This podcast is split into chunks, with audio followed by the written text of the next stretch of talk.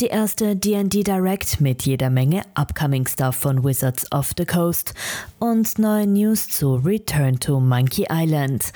Ari von den Nerd Sisters wieder für euch am Mikro und willkommen bei den Nerdies News.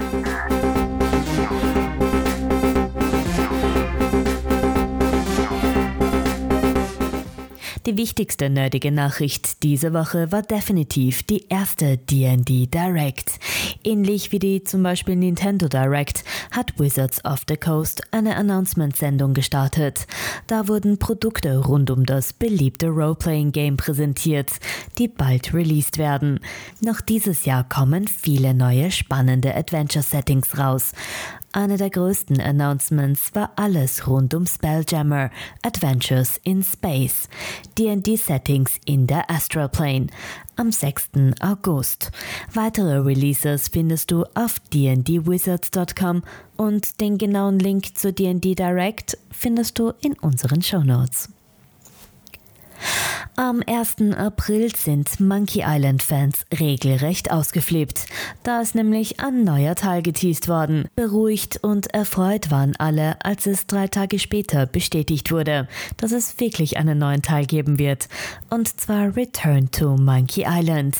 Die Macher des Spiels haben auch erste Screenshots präsentiert. Dieser Teil wird direkt an den zweiten Teil, LeChucks Revenge, anknüpfen.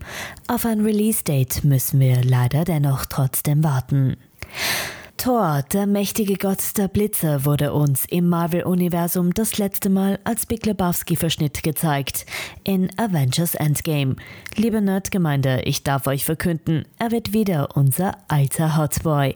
Der erste Trailer zu Thor, Love and Thunder ist diese Woche erschienen. Er trainiert sich wieder in seine alte Form zurück. Dazu ändert er auch anscheinend einiges in Asgard.